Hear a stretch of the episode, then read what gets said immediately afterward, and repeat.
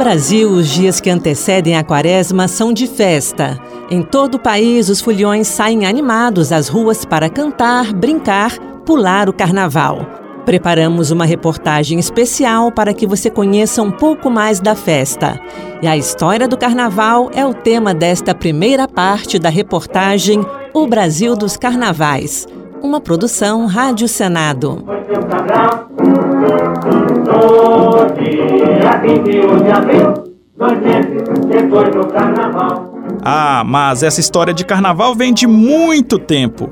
Não pense que fomos nós, brasileiros, que inventamos essa festa toda. Sabe aquela marchinha que diz que seu Cabral inventou o Brasil dois meses depois do carnaval? Pois é, faltou dizer que o carnaval pode ter vindo para o Brasil naquelas caravelas portuguesas. Na verdade, o carnaval é inspirado em uma série de festas pagãs, o Luiz Felipe de Lima, músico e pesquisador, lembra que Egito, Roma, Grécia, todo mundo já fazia seu carnaval. No caso do, do Egito, as festas da deusa Ísis, é, do Boiape, as Saturnárias em Roma, eram festas que representavam um momento de transgressão da ordem. É no início da Idade Média que vem a associação do carnaval com a quaresma, os cristãos, que passariam 40 dias antes da Páscoa de forma austera, aproveitavam os três dias anteriores ao período para festejar. Era permitido abusar antes de se afastar da carne, ou antes do carnevale, expressão latina que quer dizer exatamente adeus à carne. Estava batizada a festa. No Brasil, o carnevale chegou com uma tradição portuguesa, ainda no século XVI, o intrudo. Mas a festa animada podia ser também perigosa como destaca o Luiz Felipe de Lima. Porque as pessoas se atiram dejetos, líquidos, enfim, o limão de cera que era usado no, no intrudo eram bolas feitas em cera em que eram injetados líquidos. Às vezes eram água perfumada e às vezes não, às vezes eram urinas, excrementos. Mas se o intrudo tinha seus poréns, um personagem carnavalesco português começou a criar uma mística própria para o carnaval brasileiro. Luiz Felipe de Lima nos conta a história de um folião muito animado, o Zé Pereira. Que era um folião muito animado e andava durante os dias de carnaval tocando um bumbo. Contagiava com a animação dele quem estivesse em volta. Nessa mesma época, uma companhia francesa de teatro apresentou no Rio uma opereta chamada Le Pompiers de Nanterre. Tinha uma vinheta musical de abertura que depois ficou associada ao Zé Pereira.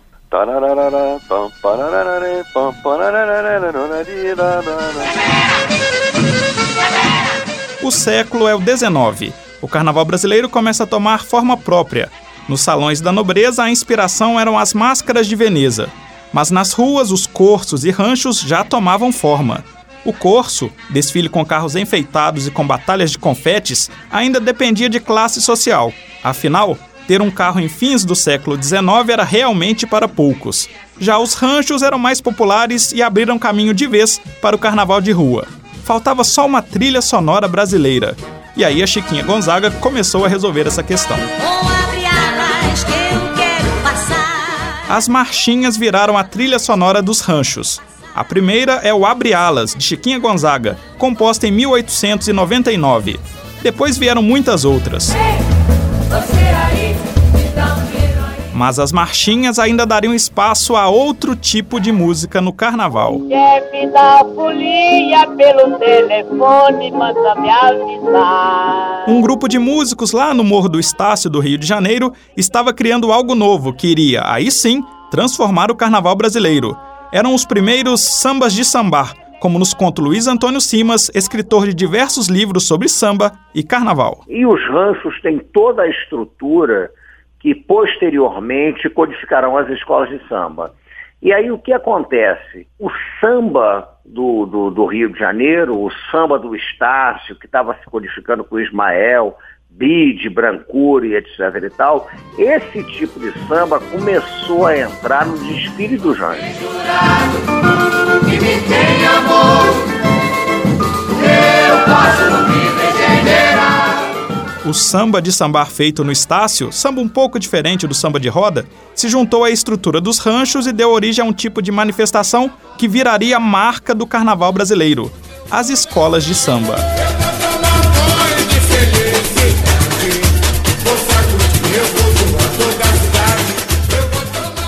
Próxima parte da reportagem O Brasil dos Carnavais, as escolas de samba do Rio de Janeiro.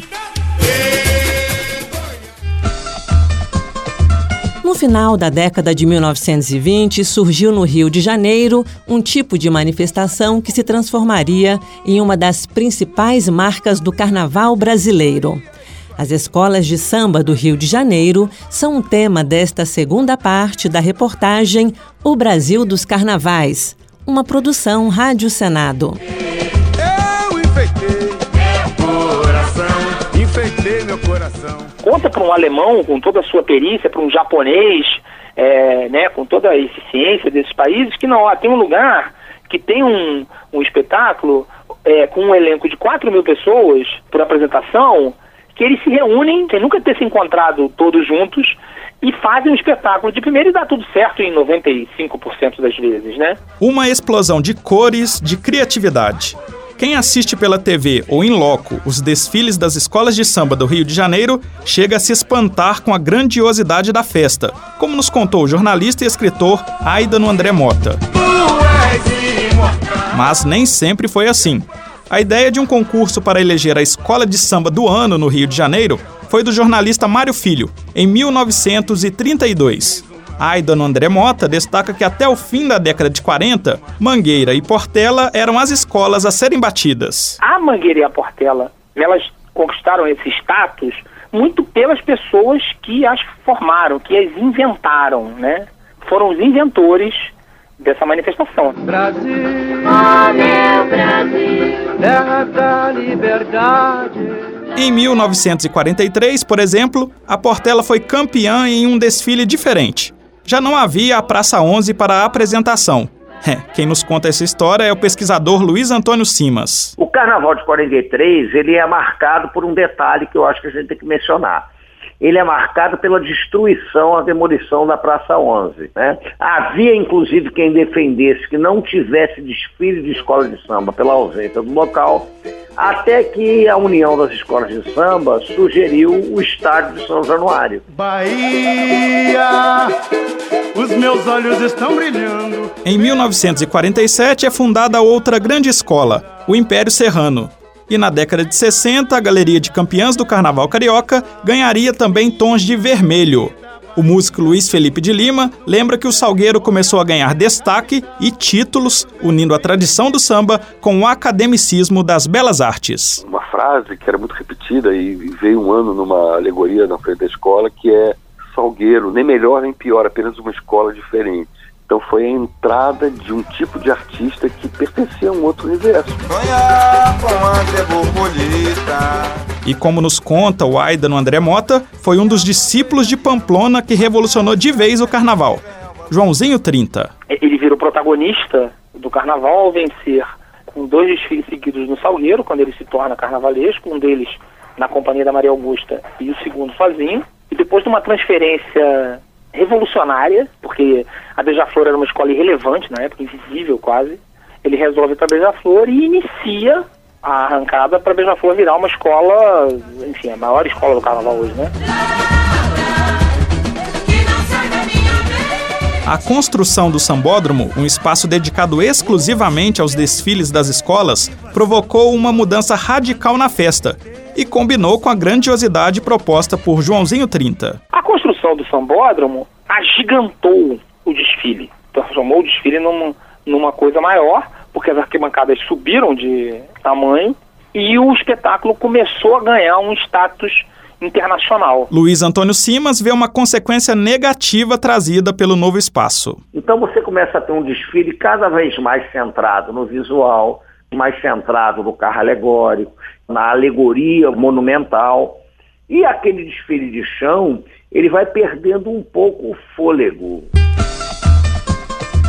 Atualmente, diversas escolas de samba do Rio de Janeiro sofrem com problemas financeiros. A grandiosidade, sustentada com o dinheiro de enredos patrocinados, pode ter sido, na verdade, uma armadilha para as organizações. Além de uma gestão mais profissional das escolas, Luiz Antônio Simas indica outro caminho. O carnaval de escolas de samba está numa bolha. Ele está fechado em quem ama a escola de samba, como eu amo a escola de samba. A grande tarefa das escolas de samba para o futuro é sair da bolha e reconquistar a população do Rio de Janeiro, o cidadão comum do Rio de Janeiro, que independentemente de entender ou não de carnaval, ama escola de samba. Enfeitei meu coração de Na próxima parte da reportagem O Brasil dos Carnavais, o Carnaval da Bahia.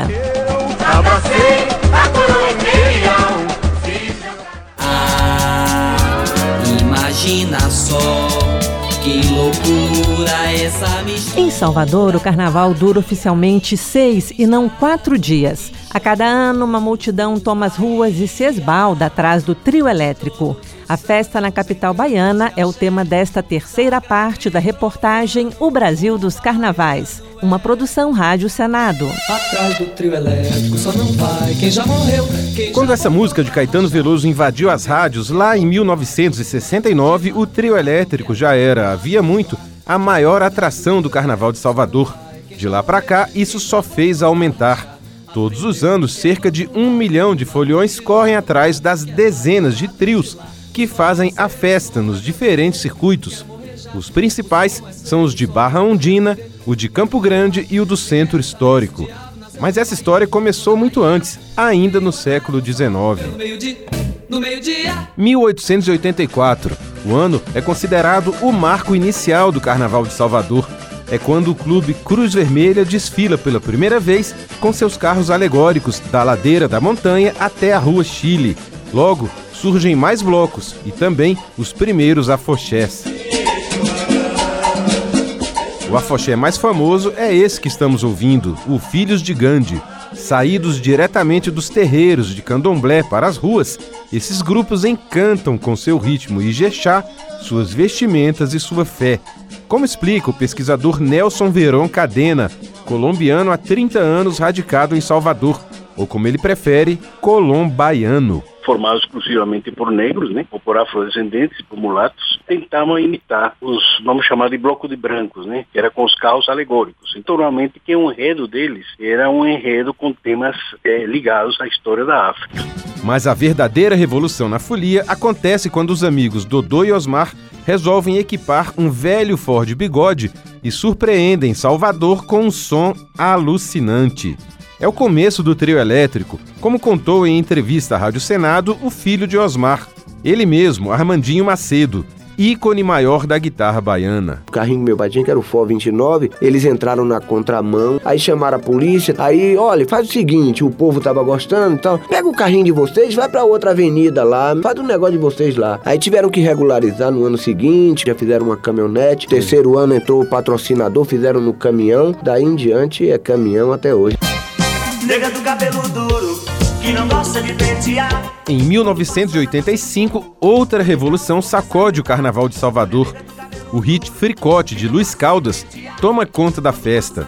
Nasce ali um novo estilo musical, a Axé Music. Uma mistura de frevo, reggae, samba e outros ritmos que rapidamente vira febre nacional.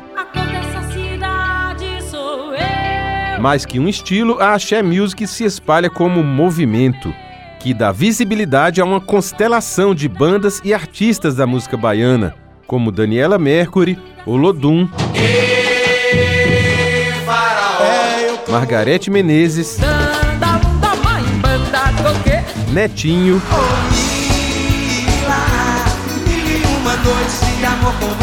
Chiclete com banana. Não dá, não dá pra ficar, pra ficar sem te ver. Ivete Sangalo. E mais uma série incontável de novas estrelas que logo caem na boca do povo. O precursor Luiz Caldas falou à Rádio Senado sobre o orgulho de ter dado o pontapé inicial. Eu criei um movimento milionário que é, até hoje é grana pra caramba que dá. Acha music em todos os lugares. Não gosto do nome. É um nome muito americano para uma música tão baiana e tão brasileira. E foi colocada por um jornalista, pejorativamente ele colocou. Então ele achou que era um movimento que ia durar um mês e ia sumir. E tá aí até hoje, tem mais de 20 anos. Bebeu água? Com sede. Olha, olha, O sucesso do axé atrai grandes patrocinadores e profissionaliza de vez o Carnaval de Salvador. O Rebolation, som, Rebolation. Hoje, passada a fase áurea da Axé Music, a folia baiana enfrenta o desafio de se manter sustentável e atrativa para soteropolitanos e turistas. Como explica o pesquisador Nelson Veron Cadena. Ele está se transformando, né? Está procurando ser mais democrático. Então, por exemplo, os blocos que tinham 4, 5 mil associados hoje tem 500. O espaço da corda, que tomava praticamente toda a rua, ele diminuiu porque houve uma pressão muito grande né, da sociedade para abrir mais espaço para as pessoas que nos desfilam dentro desses blocos. Salvador, Bahia. Seja no camarote, na corda ou na pipoca, a certeza é que o Carnaval de Salvador deve continuar sendo, por muito tempo, uma das grandes festas populares do planeta. Na próxima parte da reportagem O Brasil dos Carnavais, a folia ao ritmo do frevo em Pernambuco. Baiano sou eu. É de Recife o maior bloco carnavalesco do mundo, o Galo da Madrugada, que arrasta mais de um milhão de foliões. Mas o carnaval por lá vai muito além do frevo. A diversidade da folia pernambucana é o tema desta quarta parte da reportagem O Brasil dos Carnavais. Ei pessoal, ei moçada, carnaval começa no Galo da Madrugada. Desfile do Galo da Madrugada abre o Carnaval do Recife desde 1978. No primeiro ano foram apenas 75 foliões. A coisa cresceu de tal modo que hoje o Galo arrasta mais de um milhão de pessoas no sábado de Carnaval.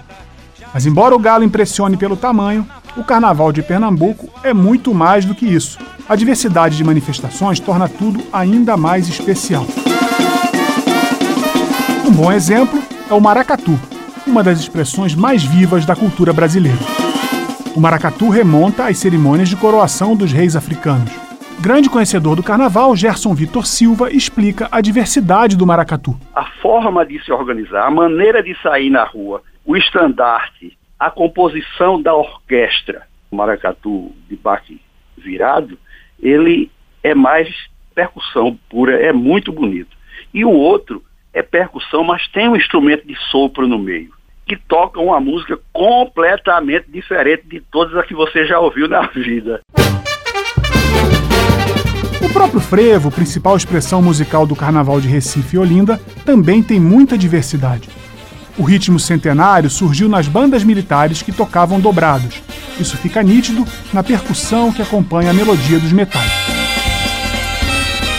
No final do século XIX, as bandas começaram a misturar polcas e machiches, gerando a Marcha Carnavalesca Pernambucana. Em 1907, surgiu o termo frevo. Desde então, o frevo evoluiu e se diversificou. Hoje há muitas formas de tocar e algumas classificações principais. A mais simples é a que separa frevo de rua, frevo canção e frevo de bloco. O frevo de rua é aquele puramente instrumental, como vassourinha.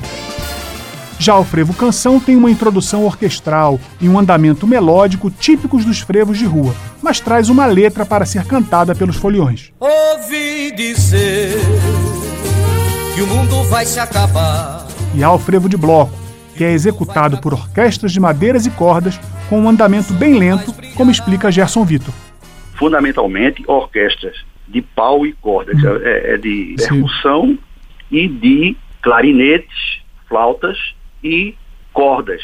Aí, banjo, violão, cavaquinho, bandolim, é esse tipo de formação. Melhor exemplo de frevo de bloco é Valores do Passado, que é o hino do Bloco da Saudade e verdadeira síntese do carnaval pernambucano.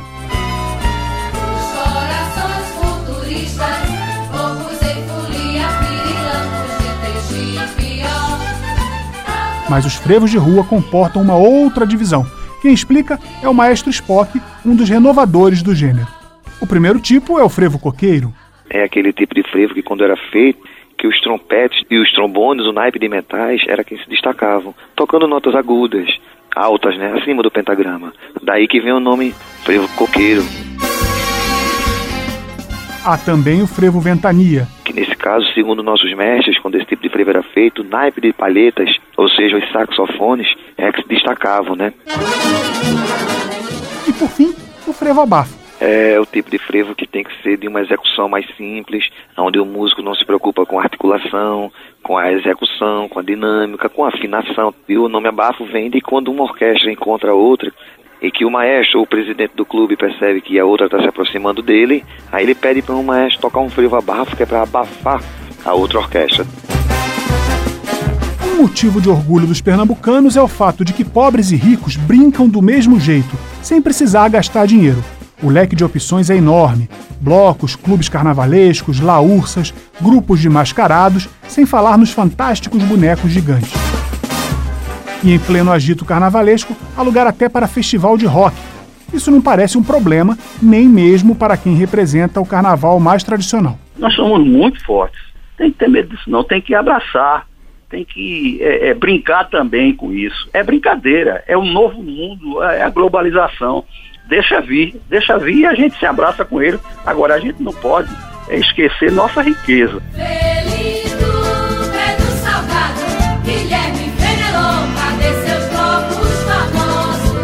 E assim segue o carnaval pernambucano. Os dois pés na tradição, mas se renovando e com um olho no futuro para continuar sempre vivo. Na quinta e última parte da reportagem O Brasil dos Carnavais, o ressurgimento dos blocos de rua.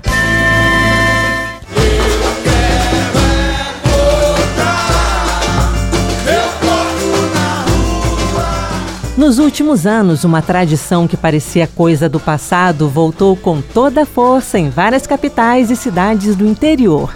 Nos quatro dias de folia, os blocos carnavalescos enchem as ruas de criatividade, alegria e muita irreverência. Confira nesta quinta e última parte da reportagem O Brasil dos Carnavais, uma produção Rádio Senado. São tantas as opções que fica até difícil escolher. De norte a sul, de leste a oeste do Brasil, milhões de foliões vestem a fantasia e caem na farra. Ao som de marchinha, frevo, samba, axé e, por que não, rock, funk, música eletrônica e o que mais der na telha, afinal de contas, é carnaval. Quem quando o assunto é bloco, logo vem à cabeça nomes tradicionais do Rio de Janeiro, como o Bafo da Onça, o Cordão do Bola Preta e o Cacique de Ramos. Esses são os pioneiros. Mais recentemente, blocos como Simpatia é Quase Amor, Suvaco do Cristo, Imprensa que eu gamo e muitos outros caíram no gosto do povo e hoje sacodem a cidade maravilhosa. O pesquisador Luiz Felipe Lima fala sobre essa trajetória do carnaval carioca. Em meados do século XX, os blocos eles circulavam muito mais pela Zona Norte pelos subúrbios. Nos anos 70, o que tinha na Zona Sul e, e no centro da cidade eram mais as bandas, as chamadas bandas. Meados dos anos 80, começou a haver um, um reflorescimento do carnaval de rua da Zona Sul do Rio. E assim como no Rio de Janeiro, o carnaval de blocos ferve também na Terra da Garoa. Em São Paulo são mais de 500 blocos que todos os anos arrastam multidões com repertório bem eclético. É isso mesmo, tem até bloco especializado na rainha do rock, o Ritalina. Mas tem também o Gambiarra com Tiago Abravanel. E ainda Sargento Pimenta, que homenageia os Beatles, acadêmicos do Baixo Augusta, agrada gregos, enfim. São Paulo parece que se jogou de vez nos braços do Momo. Na capital do país não é diferente. Para este ano estão previstos mais de 200 desfiles de blocos. Um dos pioneiros é o Galim de Brasília, fundado há 28 anos por pernambucanos saudosos da folia em seu estado. Mas tem também o Pacotão, que surgiu em plena ditadura militar, sempre satirizando os governantes de plantão. Alô, Tony, deu pane. E se em outros tempos eram poucas as opções no Carnaval Candango, uma enxurrada de novos blocos surgiu nos últimos anos. Baby Doll de Nylon, Virgens da Asa Norte, Os Raparigueiros e o Suvaco da Asa, cujo diretor Pablo Feitosa fala orgulhoso sobre a folia na cidade. Brasília tem carnaval sim, um carnaval muito bom, muitos blocos de rua que surgiram com frevo, com maracatu, com fanfarras, com cirandas, com bloco do coco, marchinhas. E o que dizer do sobe e desce incansável nas ladeiras históricas de Minas Gerais? Em Diamantina, blocos como Sapo Seco, Zé do Caixão e Balão Mágico fazem a festa dos milhares de foliões que todos os anos vão curtir a farra na terra de JK. É a mesma coisa em Ouro Preto, Abaeté, Muzambinho, Santa Rita de Sapucaí, São João del Rei e, hoje em dia, também na capital Belo Horizonte.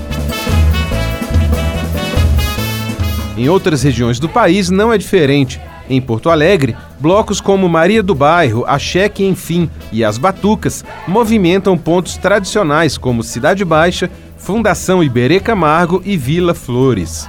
Em Campo Grande, um dos destaques é o Cibalena, maior bloco de sujos de Mato Grosso do Sul. Em Natal, os blocos se espalham por locais como Ribeira, Redinha, Ponta Negra e Centro Histórico.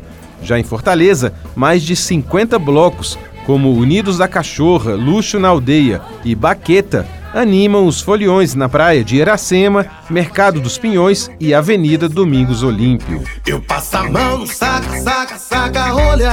A festa é de todos, seja em que ritmo for. O importante é vestir a fantasia e botar o bloco na rua, como diz Luiz Felipe Lima. A criatividade do folião, a questão da sátira, da crônica de costumes, o que aconteceu no ano anterior, que merece ser explorado com humor, né? Que é um espírito de transgressão que está ali, que vem desde a antiguidade, né? Você acompanhou a reportagem O Brasil dos Carnavais, uma produção Rádio Senado. Reportagem, apresentação e edição: Celso Cavalcante, Marco Antônio Reis e Rodrigo Rezende.